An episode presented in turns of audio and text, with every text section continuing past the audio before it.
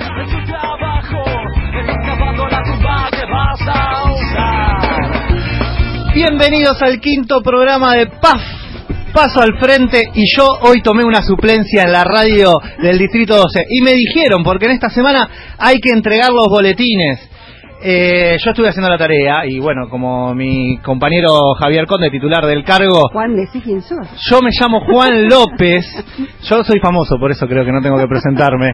Y queremos decir que hoy se alinearon los planetas y llegamos como Abel. Sos temprano. ¿Podés Bueno, creerlo? ¿y qué, qué les parece? Antes, cara de antes- suplente. sí, antes que nada, Juan, presentate, porque aparte tenés un nombre tan particular, Juan López. Yo soy Juan López, L-O-P-E-Z, se escribe Ajá. mi nombre. Y bueno, yo eh, eh, actualmente estoy eh, haciendo un programa junto a un compañero del Distrito 11 de radio que se llama Certezas de a pie. Y bueno, como hoy Javier Conde eh, tuvo que ir a Neuquén, a la provincia de Neuquén, a hacer eh, participar de un taller de narraciones, eh, bueno, así que está compartiendo las narrativas con otros chiques y chicas de nuestro país. Entonces me pidió que tome esta suplencia y tomo la suplencia. Si les parece, no sé, entrego los boletines. Entregar los Dale. boletines. Me Dale, entrego los boletines, me dijo, bueno, eh, insuficiente eh, a la matanza de Monte, todos sabemos que fue una persecución en donde acribillaron a cuatro niñas. Eh, terriblemente, digamos, el, el relato de la violencia de este gobierno sigue dando sus marcas y bueno, la doctrina Checobar sigue teniendo sus repercusiones. Regular, bueno, a la CGT que en último momento, eh, yo en el programa 4, eh, eh, Paz le había puesto bueno porque había puesto la medida de fuerza y bueno, y ahora se bajaron porque van a revisar con el gobierno las condiciones de, de esto del impuesto a las ganancias que era por lo que habían hecho la medida de fuerza. Bueno, Bueno, después te corrijo, Juan. de- me equivoqué, está bien, hay que corregir, para eso están mis compañeras de, de la suplencia. Bueno, a Javier Conde, que se fue hasta Neuquén a llevar la narrativa de la escuela pública y todo lo que es esto de poder contar eh, y, esta, y esta ventana en el mundo que, que te lleva a la literatura. Eh, muy bueno, eh, le pusimos a bueno a, a los jueces de General Roca que cambiaron la carátula de de, eh, Rafael eh, de Rafael Nahuel y ahora está eh, procesado Francisco Javier Pintos eh, por homicidio grabado. Bueno, esas son y bueno y sobresaliente. Sobresaliente, te faltó esa El nota. sobresaliente es a los compañeros y compañeras que fueron el otro día al plenario de delegados de la UTE y adhirieron al paro del 29 de mayo. Así que no sé si Lili tiene preparado... eh, Nuestra cronista sorpresa. ¿En, qué- en qué querías Vamos. corregirme? Yo te Eso, quería vamos- corregir porque trabajaremos el más paro en- del 29 no lo levantó la CGT. Lo que se levantó Ah. es la medida de fuerza del 25 de mayo, por lo cual la CAT, que es la Confederación de Transporte, estaba, eh, digamos, eh, recortando sus servicios los días feriados. Entonces el 25 va a haber transporte como si fuera un domingo, pero el paro del 29, todas este, todas las este, centrales gremiales están adhiriendo, así que va a ser un paro general en eh, los 50 años del Cordobazo. Bueno, entonces, vamos a un tema mu- musical, ya entregamos los boletines, ya me presenté en la suplencia y mis compañeras en la, en la sala de maestros me dieron el ok. Y llegaron los villanos,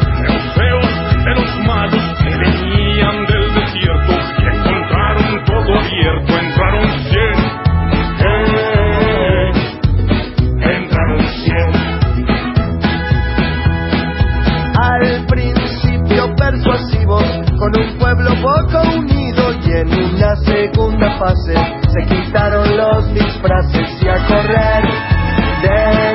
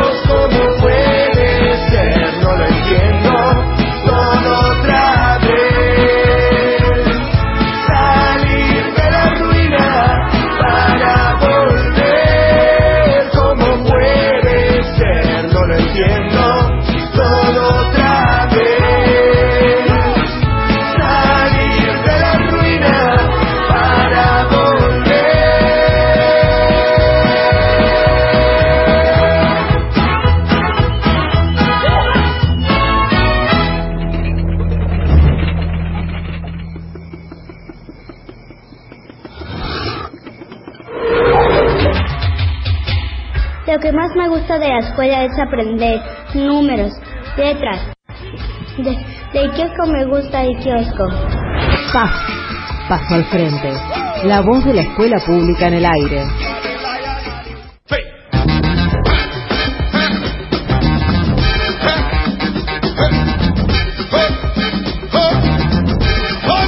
Bueno, seguimos con Paso al Frente. Paz, vamos a dar los contactos para que nuestras y nuestros oyentes puedan escribirnos, mandarnos un mensaje, un saludo, hablar de este, de esta nueva suplencia que tenemos y que seguramente... Es por un día igual la Bueno, suplencia. pero Juan, queremos decirles que pueden escribirnos por Instagram a paz-radio y si no, a paso al frente en Facebook, escríbanos, mándenos fotos, pueden decirnos qué están haciendo ahora mientras escuchan la radio.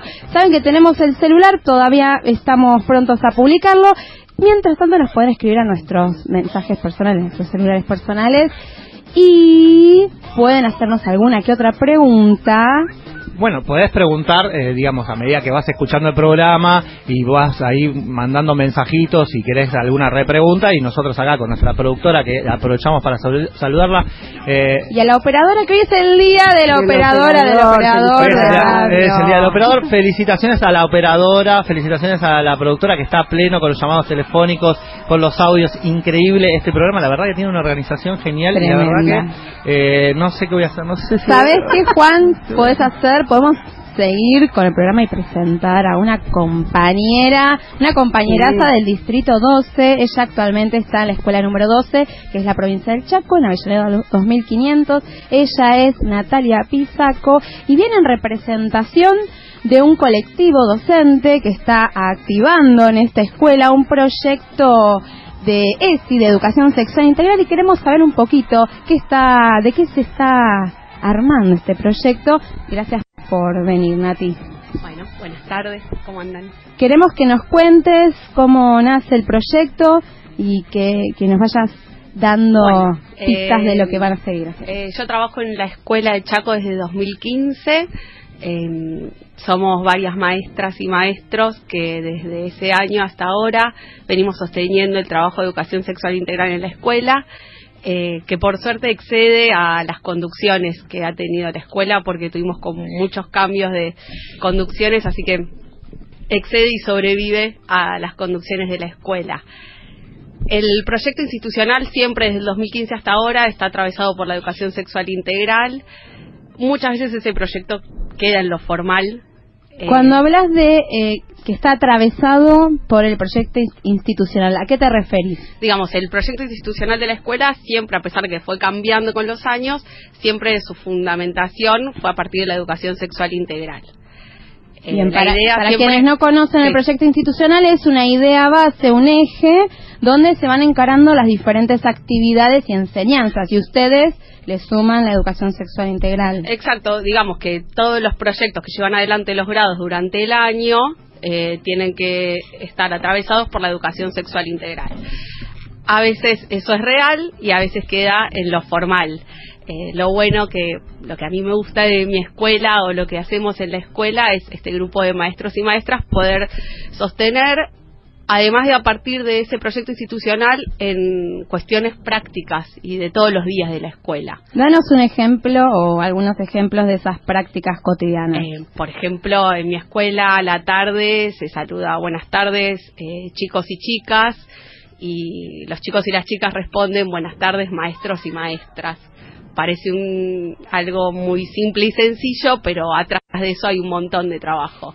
Y quizás eso, por ejemplo, es lo que yo te digo que eh, excede a las conducciones que han pasado por la escuela. Algunas conducciones acompañan, otras no, otras obstaculizan y otras hacen todo más fácil, em, pero eso se sostiene, eh, se sostiene a mi escuela puede venir un varón con pollera y peluca y ningún niño ni niña va a encontrar una mirada cómplice de, de una maestra o de un maestro para reírse. Y Nati, te hago una pregunta. ¿La comunidad, eh, qué respuesta tienen con respecto al proyecto y la comunidad? No hemos tenido grandes inconvenientes, la verdad es que no. Eh, siempre mm, en las reuniones de familia se anticipa lo que vamos a trabajar y cómo lo vamos a trabajar. Eh, quizás sí hay casos excepcionales de alguien que no está conforme o que manda alguna nota, pero no, la verdad es que no, no, es la regla de lo que sucede en la escuela. Inclusive desde el trabajo con educación sexual integral también muchas veces se acompaña a las familias, no solo a los chicos y a las chicas. Por eso pregunto, sí. Así que no, no, no hemos tenido. Y escúchame, te hago otra pregunta. ¿Repercute esto en la construcción de vínculos eh, menos violentos? Porque, digamos, ese sería, ¿no? Como un objetivo de largo plazo también. Sí, repercute. Eh, sería genial si fuese sostenido durante los siete años que los chicos y las chicas pasan en la escuela pero vos ves grupos que han trabajado eh, con docentes que apoyan y trabajan con este proyecto y ves cambios en esos grupos, en los vínculos entre ellos y ellas, inclusive eh, la comunicación que se da entre la familia y la escuela. Contanos, hay cambios. Contanos un poco cómo eh, se recepcionó, cómo se recibió en la comunidad docente. Entendemos que una escuela tiene compañeros y compañeras de distintos, eh, distintas trayectorias, formaciones e intereses. Eh, ¿Podés contarnos cómo se fue asimilando en, en el equipo docente y no docente? Mira, en mi escuela eh, es eh, común entrar a la sala de maestros y maestras y que estén hablando de eh, temas de género, de cuestiones que tienen que ver con cómo puedo dar este contenido y quizás a veces no relacionado con los contenidos específicos de la escuela, pero sí vas a encontrar siempre alguien que te va a poder ayudar a saber si tienes alguna duda de cómo dar un tema o sí esto de cuestiones de género eh, siempre es amigable, digamos. Hay docentes que tienen ganas de hacerlo y de aprender y siempre encuentran una respuesta y hay docentes que no les interesa y siempre encuentran nos encuentran que estamos hinchando para que para que lo hagan. Bien, y contanos un poquito qué tipo de actividades están incorporadas en las planificaciones. Sabemos que eh, anualmente hay una presentación queremos eh, meternos un poquito, inmiscuirnos un poco en las trayectorias, capaz que por ciclo, porque hablamos de ESI en general y en particular en primaria, hay un, una diferenciación, una adaptación a los, en los contenidos. Si nos puedes dar algunos ejemplos como para tenerlo en la cabeza, ¿no? Somos maestras que nos pueden dar ideas para incorporarlos. Mira, por ejemplo, en primer grado, ahora esta primer parte del año estuvieron trabajando tipos de familias. Sí, el contenido. Eh, bueno, y trabajaron desde familias de sociedades muy, muy lejanas a lo que es nuestra sociedad eh, y también han trabajado con ejemplos de distintas constituciones de, de las familias. También, eh, no sé, en segundo ciclo estamos trabajando algunos proyectos con la perspectiva de género sobre publicidades, eh, estereotipos en los medios de comunicación. Eh, no sé, también esta perspectiva de mirar los textos que les ofrecemos, las situaciones problemáticas en matemática, eh, surgen preguntas de, por ejemplo, ¿por qué los policiales, los detectives siempre son varones? Esas preguntas nos hacen eh, los chicos y las chicas a nosotras. Eso habla de una construcción que se dio durante unos años. Bien, perfecto. Bueno, y contanos un poquito más. A ver, Juan, acaba de levantar la mano Juan, hacerle la pregunta. ¿Qué tal? ¿Cómo estás? Bien. Mira, a mí, ¿sabes qué? Me, me- me pasa un poco esto de, de- de que hay un montón de cosas en la escuela que están como muy naturalizadas y nosotros cuando empezamos a trabajar con la educación sexual integral, por ejemplo, eh, si vos tenés, sos varón y tenés el pelo largo, en el caso mío, y llevas una gomita violeta, los chicos te, te, te encuentran y te dicen, ay, profe, pero tenés una, Sí. una gomita violeta o el pelo largo es de nena. ¿Les pasan esas situaciones? ¿Cómo se sienten cuando son interpeladas y interpelados los docentes y las docentes en esas, ¿no? Cuando tenemos que desarmar esas naturalizaciones que me parece que es uno de los objetivos. ¿Tenés alguna para contarnos? Ay, no se me viene ahora ninguna a la cabeza. una que, una que te que te huele la peluca o una que, que porque son todas como muy cotidianas y uno a veces ya no se da cuenta Sí, tanto. me quiero morir porque me voy a ir de acá y me voy a acordar de mil. Claro, es lo que pasa. Por ahora eso no- queremos hacer programa de radio, de donde haya docentes que igual puedes mandar un audio después o vídeo. Sí. Bueno, después, sí, ahora no se me viene ninguna, así que que haya sucedido. La verdad que no. ¿No? me acuerdo. ¿Ninguna? Pero mm, capaz con estas cosas que vos decís de naturalizar en la escuela, eh, por ejemplo, eh, tratamos de ver eh, quiénes ocupan los espacios en el recreo, a esa. qué se juega en el recreo, todo El patio se va a usar, pa- grande. bueno, todo ese semejante patio lo vamos a usar para que los varones jueguen a la pelota y las chicas se queden charlando o va a haber una intervención de parte de los y las docentes para distribuir el espacio y el poder de la pelota, ¿no? Claro. Bueno, Está bien, no, no, por ahí. Sí. Bueno, muchas gracias Nati, te dejamos acá. hasta acá esta primera parte. Vamos a seguir escuchando a la Nati, pero bueno, tenemos más programa y más entrevistas. Vamos y venimos y bueno. y- Quédense ahí y ya volvemos. Lo que más me gusta de la escuela es la matemática. Lo que más me gusta de trabajar en la escuela pública es la libertad de cátedra, la autonomía, la libertad de ser y hacer. Paz, paso al frente, la voz de la escuela pública en el aire.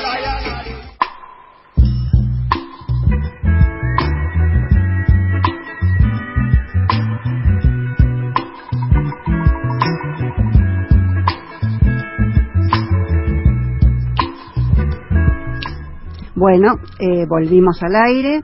Vamos a dar los contactos nuevamente. PAF-radio en Instagram y Paso al Frente en Facebook. Así que esperamos sus contactos.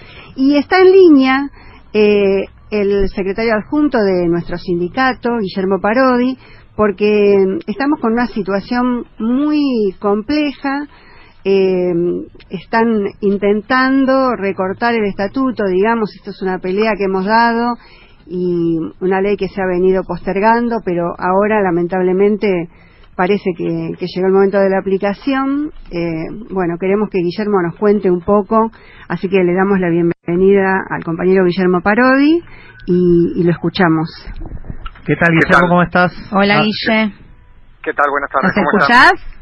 Sí, ¿me escuchan? Nosotros no lo escuchamos. No estaríamos escuchándolo. A ver, esperanos. Hola, Nos acomodamos un poco. Hola Guille. ¿ahí me escuchan? Sí, te Muy reescuchamos. bajito. Ahí va. ¿Cómo andás? Buenas tardes, bienvenido a PAF Radio. Buenas tardes, ¿cómo están? Un programa de radio hecho, te contamos de docentes del Distrito 12. Ahí estamos terminando de armar unas cuestiones técnicas chiquititas para que no te escuchamos. ¿Escuchás, More? Yo lo escucho ahora, me parece. Bueno, entonces hablemos un poquito con, con, con Guille. Bueno, Guille, ahí no sé si escuchaste, estamos con un tema técnico. Eh, no sé si escuchaste a Mabe, ¿cómo estás? Morena te habla. Mabe Sí. estaba introduciendo un, poco un poco el tema, queríamos hablar eh, sobre el estatuto. Sabemos que es un, una pelea muy importante que damos los y las maestras de la Ciudad de Buenos Aires, entendiendo que es un convenio colectivo que no lo armamos nosotras, sino que tiene que pasar por otras vías y y una de las grandes peleas que da el macrismo y cambiemos se da ahí en el estatuto. ¿Podés adelantarnos un poquito? Eh, En principio les cuento, lo que nosotros pudimos ver es una especie de, documento que aparentemente es de uso reservado interno de- del gobierno de la ciudad, eh, en el cual plantea la modificación del estatuto para el periodo de gobierno 2019-2023. Es decir, hasta ahora no sabemos eh, de qué se trata, excepto los títulos. Uno de los títulos dice que se verían afectadas las condiciones laborales y pone que es de un grado de severidad alto. Para que se entienda, ustedes decían recién es nuestro convenio colectivo de trabajo. Es en cada ámbito laboral hay un convenio que regula la actividad. Eh, en el nuestro se llama Estatuto del Docente y básicamente una de las regulaciones centrales que nosotros creemos que es las que ellos quieren afectar es el tema de cómo se accede a los cargos, cómo ascendemos, cómo pasamos de maestro a, secretario, a vicedirector, a, director, o en la escuela secundaria a rector. Ellos eh, hace rato que quieren poder digitar quiénes son los que toman los cargos, quiénes son los que ascienden, quiénes son los directores de las escuelas y por otro lado, qué director, que los directores puedan elegir a sus docentes. Una forma de disciplinar al eh, colectivo docente. Básicamente no dejaría claras las vías de ingreso a cada cargo, que si vamos a ser eh, específicos, eh, cada cargo es la, es la estabilidad laboral que debería tener un maestro o una maestra en su profesión. Exacto, eso por un lado. Y por otro lado, algo que cuando pasaba en la cortina, se escuchaba a alguien que decía que es el tema de la libertad de cátedra. Claro. Cuando el poder ejecutivo, en este caso, el gobierno, decide quién es el director. El director decide quién es el maestro, un maestro que o una maestra que da determinados contenidos, si no les gusta el poder, lo pueden remover. Yo quiero hacer un poquito de historia. El estatuto del docente en la Ciudad de Buenos Aires se hizo en el año 86, con participación, con debate, con jornadas en todas las escuelas. Esto fue a los pocos años del retorno a la democracia pero tiene su origen en el Estatuto del Docente Nacional, que es del año 1958. Cuando surge el Estatuto del Docente, ¿por qué surge? Surge para ponerle límites a las arbitrariedades del poder. ¿Quiénes eran maestros, maestras, profesores? La esposa, la amiga, la hermana de algún senador, de un diputado, de un concejal, de un ministro. Eran así las designaciones. Cambiaban los gobiernos, cambiaban los maestros, cambiaban las directoras, cambiaban todo. Es lo que nosotros, cuando hablamos de dedocracia, es, sería el concepto que estamos planteando. Entonces, yo digo, por un lado hay una afectación del derecho laboral, del poder el maestro de tener una carrera docente, de poder tener estabilidad. Pero cuando uno lo mira desde una, con una mirada más amplia de la educación pública, yo digo, muchas familias que pueden estar escuchando esto, tiene que ver con esto, con la libertad de cátedra. Imagínense, eh, yo digo, este gobierno, para poner un ejemplo, ha subejecutado todo el presupuesto de lo que es educación sexual integral. Es un tema que no le interesa. Se viene recortando todos estos programas. Entonces, desde este criterio, una maestra, un maestro que enseña educación sexual integral y que le molesta a la, a la directora, al director o a la ministra de educación, lo podrían remover.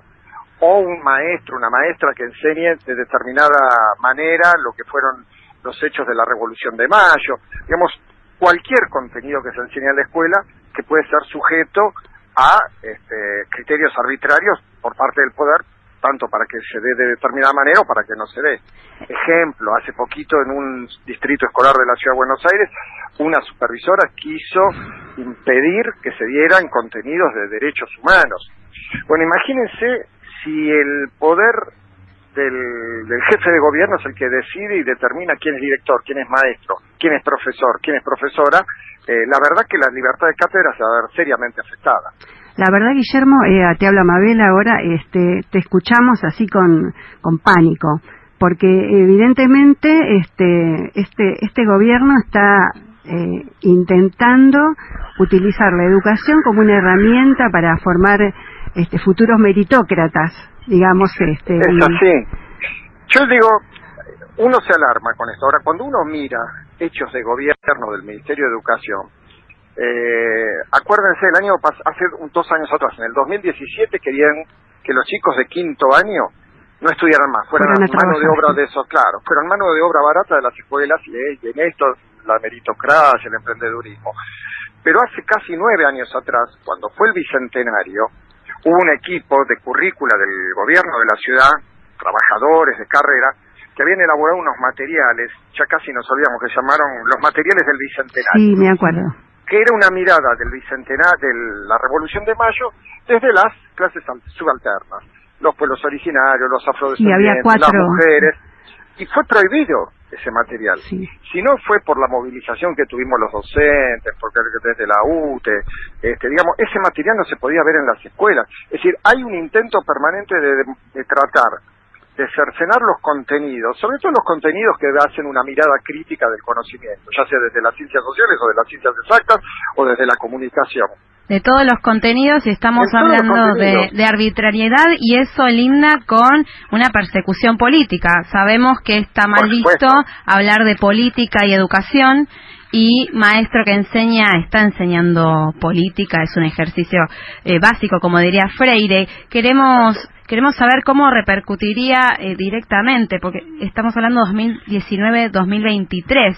¿Cómo se cómo cambia cómo cambiaría la escena del sistema educativo? Bueno, eh, es esto que te venía diciendo. En principio, maestros y maestras y profesores y profesoras que pierden su estabilidad.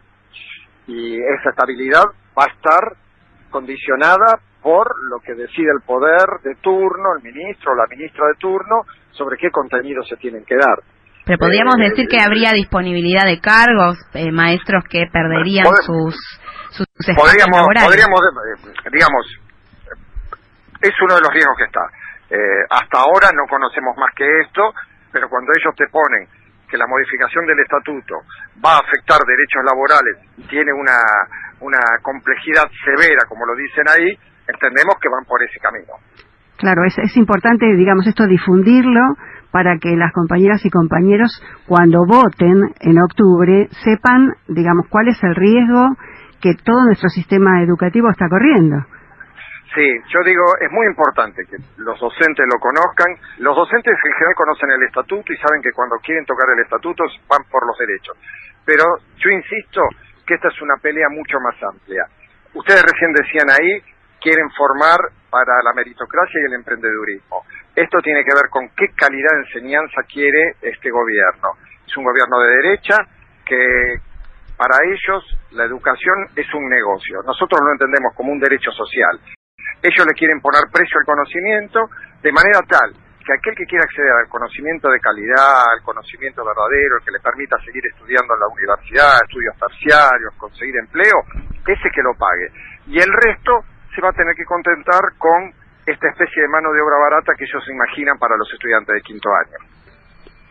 Bueno, entonces, este, digamos, vamos a tener que eh, difundir, esperemos que esta sea una de las vías de difusión, pero además desde, bueno, desde la UTE esto está circulando y hay que comprometer a todas las compañeras y compañeros que hablen en sus escuelas, eh, porque realmente es un tema grave el que, que están pretendiendo, digamos, todo lo que no han podido llevar a cabo en estos años, que ya han avanzado bastante, van a intentar hacerlo si se quedan, sin duda.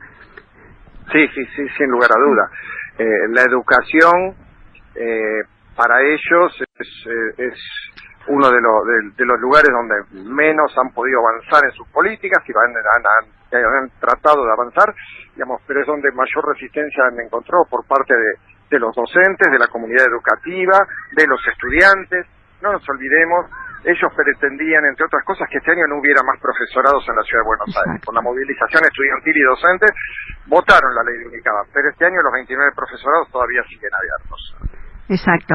Bueno, precisamente esto pone mucho más en valor eh, el sindicato, ¿no? La UTE como herramienta para dar esta pelea y los medios de comunicación alternativas para difundir estas cuestiones. Así que, bueno, te agradecemos infinitamente este, esta, esta entrevista.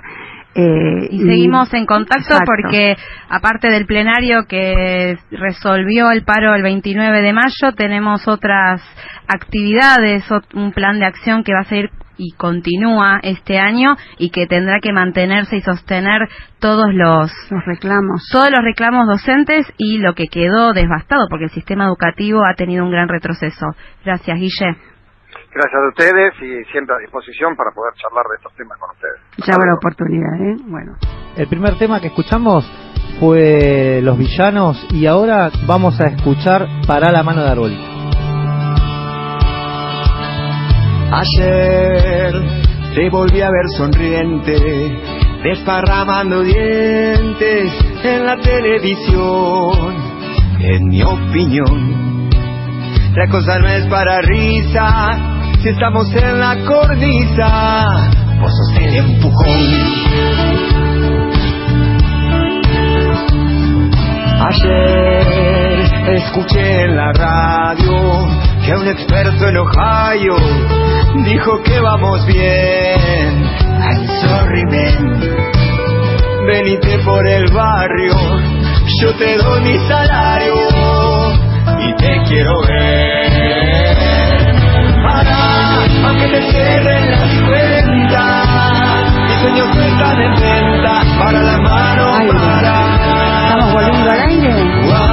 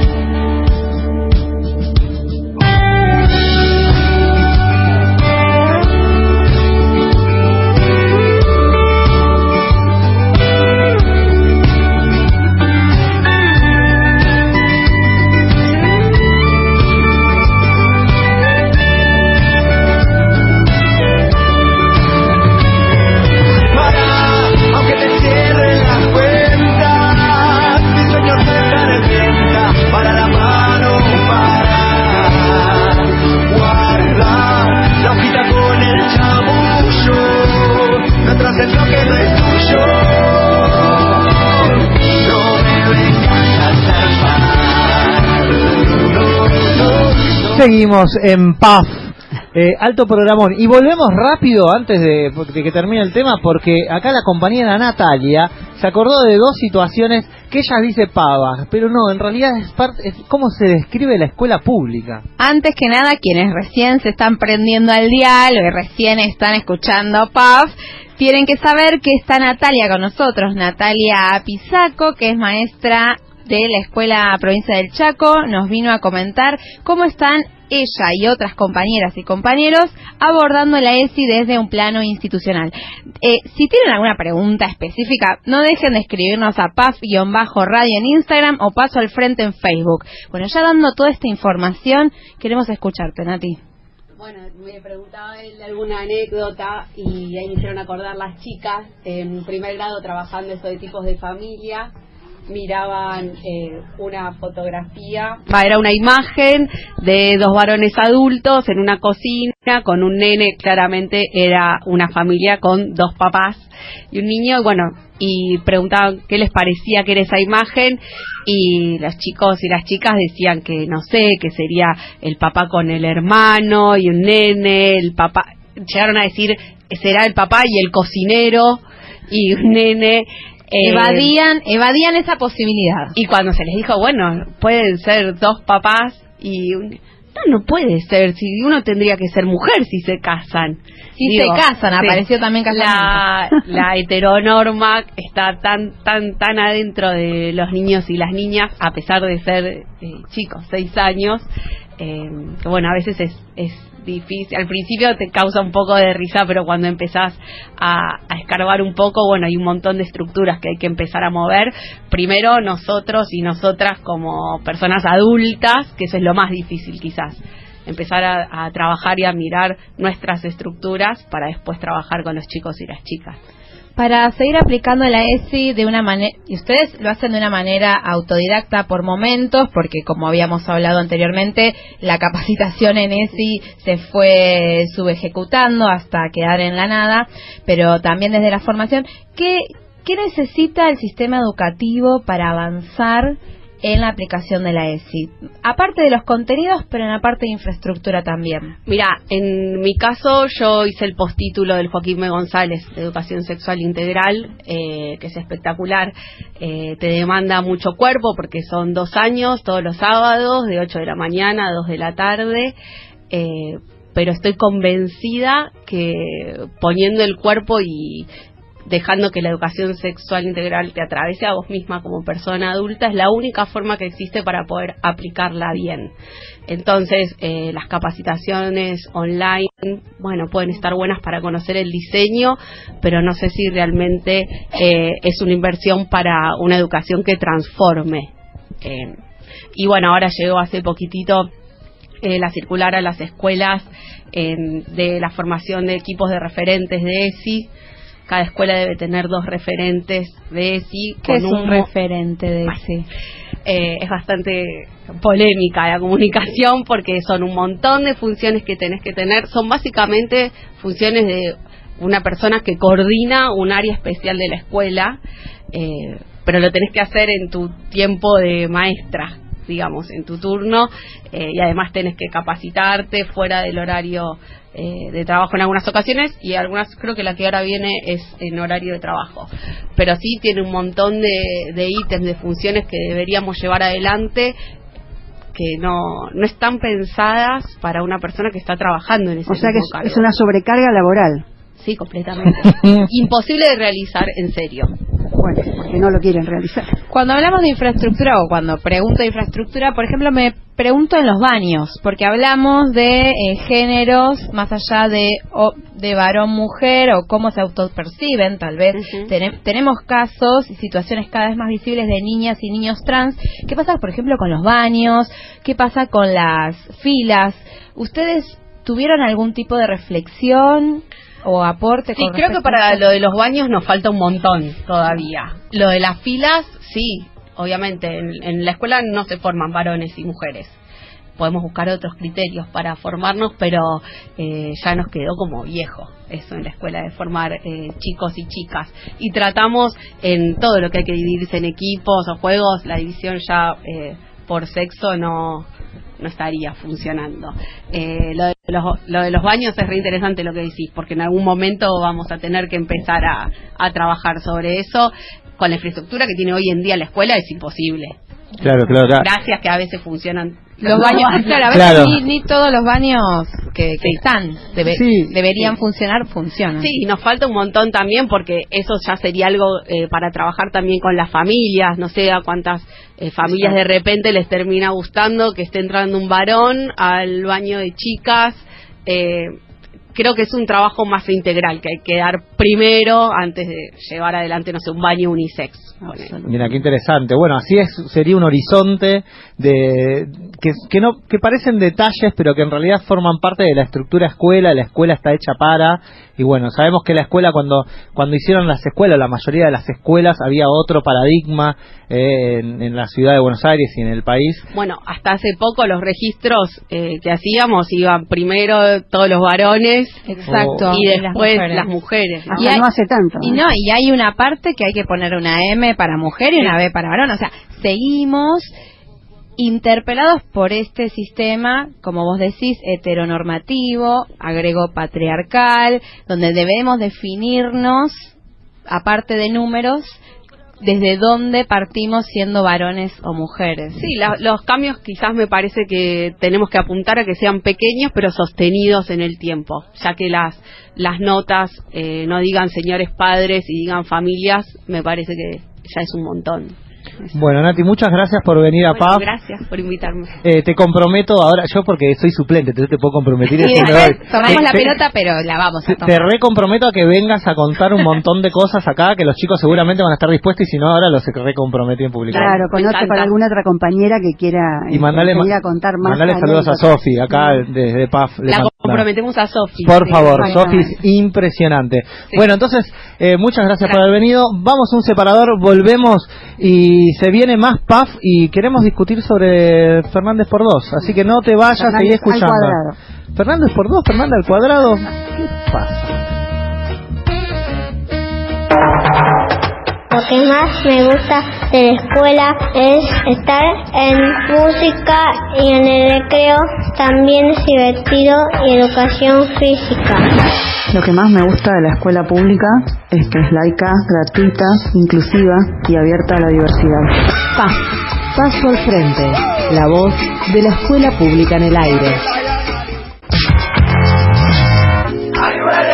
Bueno, estamos volviendo. sí, estamos cantando acá. Eh, hemos- queremos contamos, sí, sí, que- queremos contarle a, la- a los radioyentes. A nuestra audiencia, nutrida audiencia, que hemos, este, que estamos teniendo un inconveniente y no pudimos eh, entablar eh, la comunicación con Edgardo Moca, que se había comprometido y así Un que capo, bueno, sí, un capo. va- no va a faltar oportunidad seguramente para que podamos entrevistarlo, pero bueno, eh, no logramos comunicarnos, así que vamos a abordar acá en la mesa esta eh, propuesta que habíamos hecho de reacción química, ¿no? De Fernández al cuadrado. Reacción Sí. química, es verdad. Dijo eh, me- cuando Javi me pasó la planificación del programa como buen titular de su cargo, eh, me quedó ahí tildado co- pensando la reacción química. ¿Y saben cuál es la primera reacción química que me apareció?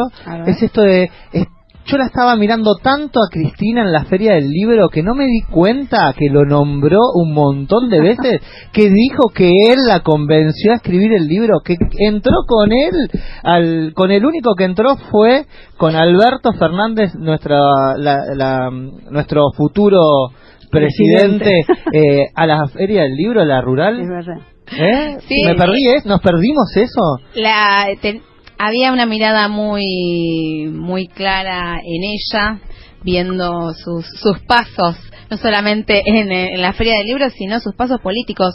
Es una una artista. Yo la tiene y tiene tiene eh, características muy interesantes como política. Acá tenemos miradas muy amplias pero nadie puede negar que ha hecho un paso al frente muy importante, sobre todo ese sábado que 9 de la mañana, estábamos todos medio dormidos, medio dormidas, Claro. y sube un video tremendo. Creo que los analistas y las analistas políticas tienen material para trabajar de acá hasta el No, 2023 yo creo que para analizar ese la- video. de- y el, el video, bueno, el video tiene un montón de gestos de eh, decir, bueno, eh, pasó esto. Hay una parte muy interesante que dice, ustedes vivieron el kirchnerismo, ustedes, o sea, vivieron Exacto. esta década ganada, ¿no? Lo vivieron, se compraron, avanzaron, habla de un montón de avances. Es- Esta década ganada se vio reflejada en el discurso de ese video y también podemos decir que algo viviste de esa década ganada, tengas la edad que tengas. Sí, eh, pero a mí me parece que lo importante es eh, poder proyectar hacia el futuro. Exactamente. Esto de que una mujer de la talla política de Cristina eh, asuma este rol de segunda, porque en un país presidencialista como el nuestro, eh, el, el cargo de vicepresidente es un cargo bastante devaluado. Sin embargo, ella eh, ha decidido ponerse en ese lugar que como que la engrandece aún más y además desde ese momento ya se corrió bastante y es Alberto Fernández el que está asumiendo ya digamos casi la campaña podemos decir el diálogo con todos. Un comentario que tiene que ver con la ESI yo veía las fotos hoy se reunió con todos los intendentes eh, del segundo cordón hacia el interior esto es un tema que... Justo, justo Claro, cuando ella agarra y hace una crítica al peronismo, dice, el El peronismo una de las cosas que no hizo Exacto. es esto y una mujer. Poner, Exactamente. y una mujer está teniendo el gesto político, para mí más importante de la historia de la democracia, porque nunca un vicepresidente candidateó un presidente Sí, en la increíble. historia. Entonces, cuando dentro de dos mil años nuestros cerebros, eh, eh, nuestros bots eh, analicen la historia, yo creo que esto eh, ya pasó a la historia, ya pasó a la historia de la humanidad, y yo me vuelve loco, para citar a Javi, me vuelvo loco eh, eh, que pase esto, ¿no? Tremendamente interesante. Eso es lo que se me ocurre decir, porque la verdad nos dejó atónitos a todos y a todas. Tenemos que ir viendo también cómo se va diagramando la, eh, la escena política. la escena. Sabemos que eh, hay encuestadores, hay intenciones de votos en todos los sectores, pero acá tenemos que preguntarnos a quién beneficia el próximo presidente. ¿Beneficia al pueblo? ¿Beneficia y redistribuye la riqueza? ¿O por lo menos intenta un sistema más equitativo? ¿O vamos a continuar de, asoman- asomándonos a mirar un precipicio que es, la verdad, muy desalentador. Tenemos que seguir viendo cómo, cómo también se paran otras posturas que no se quieren meter ni con uno ni con otro y que esperan una un, un papelito Seguro. en blanco para, para, el- para octubre. este, un, un comentario que quería hacer, eh, a mí me parece muy valioso el tema de que con este gesto, a partir de ese video, es como que se reinstaló la discusión política y eso me parece fundamental. Y en- estamos en la víspera de la fecha patria, el tema de la soberanía que mm, creo que está planteado en ese, en ese posicionamiento de, de Cristina nos tiene que llamar a la reflexión. Eh, ¿Qué pasa? No, no, seguí hablando con Ah, sí, no, perdón. No, eh, porque la soberanía creo que es un tema para futuro. Esto de patria sí, colonia no, que es tan antiguo, cobra hoy en día mayor dimensión que nunca. Y cuando las argentinas y argentinos tengamos que elegir, tenemos que pensar en esto, en la construcción de soberanía, soberanía en, en el terreno laboral, en el terreno de la educación, en el terreno de la ciencia. Eh, tenemos que recuperar esa soberanía que en estos eh, años de esta gestión este, se ha perdido en forma vertiginosa. Eh, así que bueno, me parece un- un y el, interesante. y el gesto de humildad No, política absolutamente. más importante. More, cerremos un poquito el programa, ya está. Ya, Nos- ya llegamos. Nos hasta come, la- mira, nos come el 18 león, nos come el león. 18.57 me dice mi Quiero celular. nombrar algo antes de que nos Por vayamos. favor, ¿De qué dale, contanos. No, hablar no. Quiero mencionar, vos empezaste con el boletín insuficiente, hablando Sí. de la masacre de Monte. Yo quería nombrar a estos jóvenes y niños prácticamente que han muerto.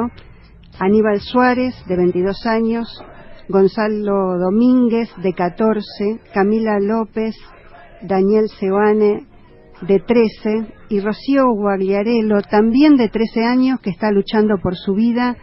Y le mandamos desde acá, de los maestros del 12, maestros y maestras, y seguro que de toda la ciudad, del país, eh, toda la fuerza para que ella pueda sobrevivir y atestiguar lo que pasó.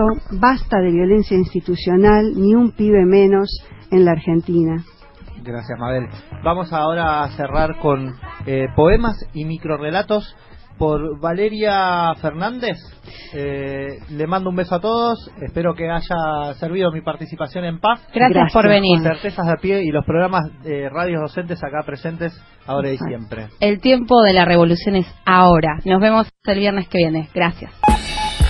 Poemas y microrrelatos en paso al frente. Perfumando el aire de las aulas y las calles. No para que todos sean artistas, sino para que nadie sea esclavo. A veces son los ojos de lo suave los que ganan la riña, o el interior transparente de la carne del cactus, su fuerza verdadera. Vulnerables y valientes los pétalos también, porque fragilidad no siempre es miedo, dice el pájaro. Esa es tu parte de sangre en este mundo, que podría no ser tuya y ser nada. Mi nombre es Valeria Fernández, soy psiquiatra y banco fuertemente la educación pública. El poema que les leí es de Paula Jiménez España y se encuentra en el libro Terrores Nocturnos.